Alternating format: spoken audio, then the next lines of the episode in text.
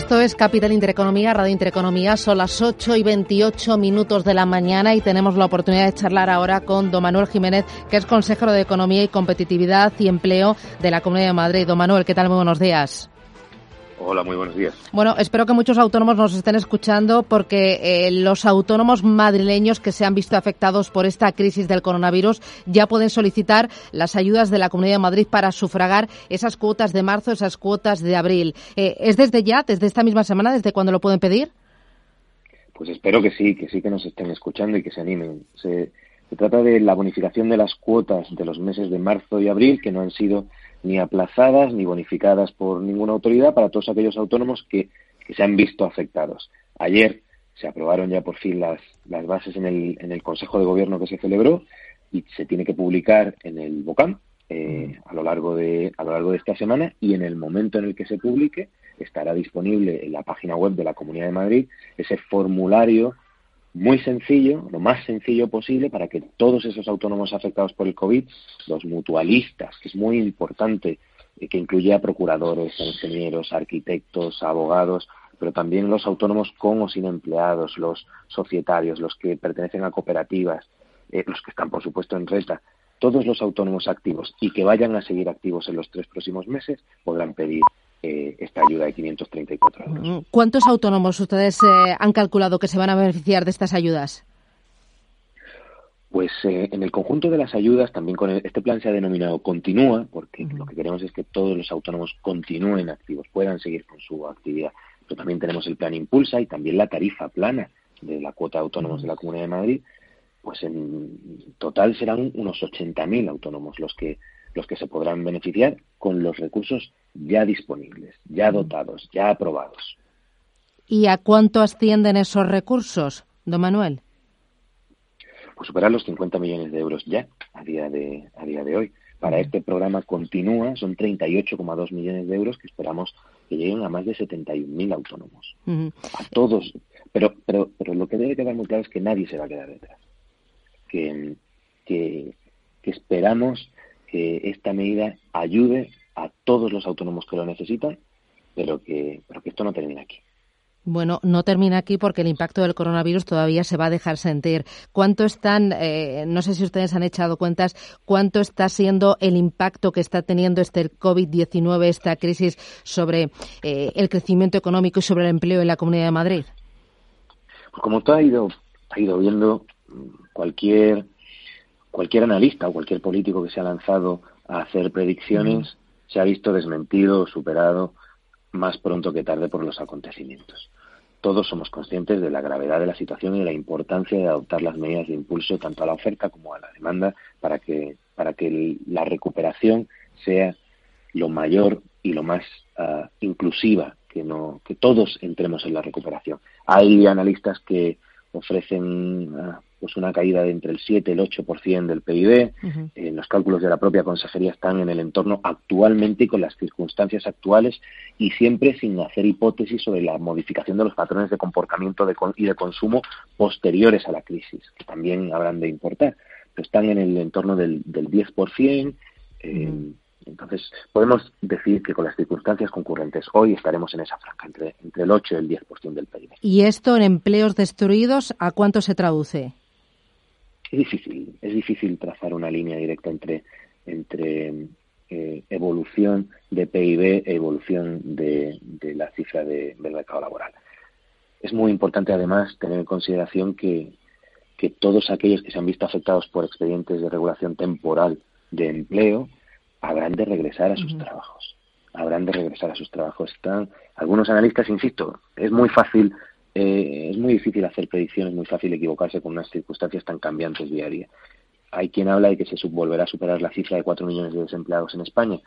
Mm, bueno, eh, es, un, es un dato a tener en consideración para evitarlo, para evitarlo. A día de hoy, con más de, con más de 70.000 ERTES en la Comunidad de Madrid, más de 450.000 personas afectadas, mm, ¿cuál será la cifra de desempleo eh, final después de la crisis, pues, pues es, eh, es aventurado tomar posiciones en respecto. Lo importante ahora es, es hacer un análisis de dónde se van a encontrar las, las, los ámbitos de actuación más pertinentes para que para que se bonifique, se incentive la contratación, se incentive la permanencia en las empresas, las empresas sean viables y tengan liquidez y solvencia suficiente. Eh, y eso es lo que más nos ocupa ahora, desde luego lo que más nos ocupa dentro del Comité de Expertos de la Comunidad de Madrid. 70, eh, ¿cuántas empresas me ha dicho afectadas por un ERTE o cuántos eh, empleos, trabajadores afectados por un ERTE en la Comunidad de Madrid? Pues los, los datos van cambiando, van cambiando día a día a fecha de principios de esta semana eran casi 70.000 ERTES y una afección de más de 400 de 450.000 trabajadores. Eh, Pero son todos estos trabajadores que están llamados a volver a sus trabajos. Y ahí es donde debe estar el apoyo de todas las administraciones, de todos los niveles, que las empresas puedan, en el día de más uno, de vuelta a la actividad, puedan volver a la actividad, puedan seguir contando con sus trabajadores y puedan seguir siendo siendo rentables como lo eran antes. Y para ese día de más uno, esa vuelta a la eh, normalidad y esa ayuda a las empresas y también a los trabajadores, ¿existe coordinación con el Gobierno central, don Manuel? Siempre es mejorable y sabe usted que es lo que venimos reclamando. Eh, ahora tenemos conocimiento de que, de que una de la, la señora Rivera, una de las vicepresidentas del Gobierno, estará a cargo de esto que se da en llamar la desescalada y es cierto que se manejan varios escenarios de fechas, de condiciones de apertura. Nos hemos encontrado como, por ejemplo, la vuelta a la actividad de las, de las, de las del sector industrial y de la construcción, de los sectores no esenciales, que, que se adoptaron decisiones no suficientemente coordinadas. Aquel reparto de mascarillas eh, en el metro o en las estaciones de tren eh, sobre el que no se avisó. Muchas de las empresas han constatado que, que no es posible acceder a, EPIs, a, los, medios de protección necesarios, este tipo de decisiones, esta decisión que corresponde al gobierno, la decisión de abrir o no abrir, debe estar mejor coordinada con las comunidades autónomas.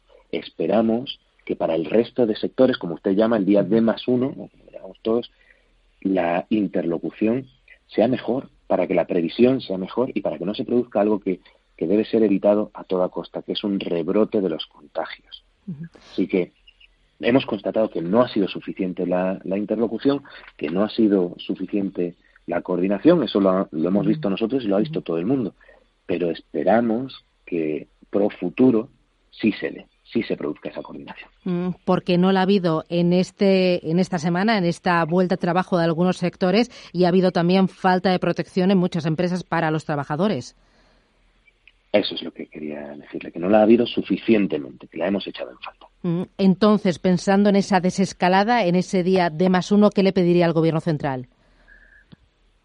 Pues le pedimos, le pedimos poder trabajar mm. conjuntamente, eh, que no se produzca hasta que en condiciones de seguridad para los trabajadores y para las empresas no pueda darse. Y eso implica claridad en los protocolos, claridad en los horarios de apertura, claridad en los medios de protección necesarios, claridad también en la forma de gestionar la movilidad.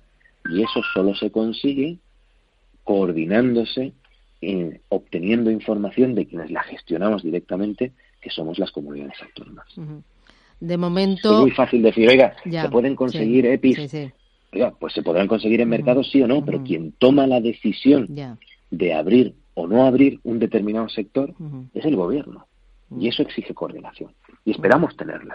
la relación es buena, es fluida, aunque a veces pueda parecer, um, pueda parecer que no lo es, porque todos estamos en situación de, gran tensión, todos, ¿no? También, también los decisores públicos. Pero, ah, insisto, hemos, de, hemos de confiar en que el gobierno entienda que, es necesaria más coordinación con los actores de las comunidades. Claro, eh, mucha más coordinación y también pensando en esos autónomos como empezábamos, pero también en las empresas que aplican los ERTES, en los trabajadores que tienen que cobrar los ERTES, en las empresas que van a solicitar eh, esos, eh, esas ayudas a través de Alba Madrid, que haya mucha agilidad y mucha flexibilidad, porque las ayudas se necesitan para allá mismo. El tiempo corre en contra es imprescindible. Por eso, como usted conoce, también hemos aprobado en Consejo de Gobierno una línea de créditos preconcedidos, de avales preconcedidos a, través de Aval Madrid.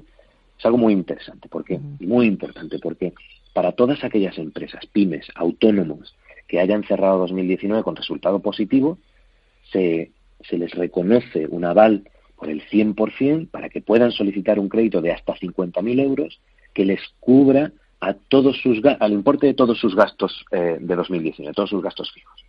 De forma que, oiga, usted que no va a tener ingresos durante un periodo, no se preocupe. ¿Cuáles fueron sus gastos en 2019? Estos, pues ahí están, cubiertos, de forma que se protege a todos los autónomos y a todas las pymes durante, durante los próximos dos años, el periodo de carencia de, de ese crédito. Y después, cuando se proceda al pago, a tipo de interés cero. Eso nos garantiza que empresas que, que eran rentables, que estaban en números negros, no se vean contagiadas por esta dramática crisis, porque, porque mm, el, el día de más uno del que hablamos necesita empresas que vuelvan a operar, que vuelvan a levantar la persiana. Y las primeras a las que hay que apoyar son esas pymes, esos autónomos que siempre están en beneficio, pero que desde luego no tienen el músculo para, para aguantar un trimestre o cuatro meses sin ingresos.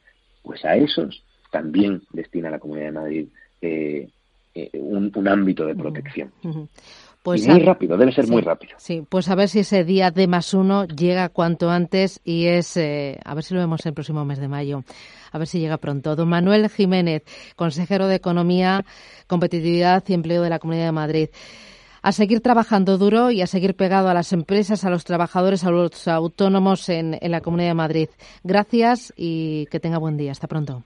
Pues muy buen día, sí que Llegará, y llegará más pronto que tarde y volveremos a ser la economía que era. Gracias. Muchas gracias, buen día.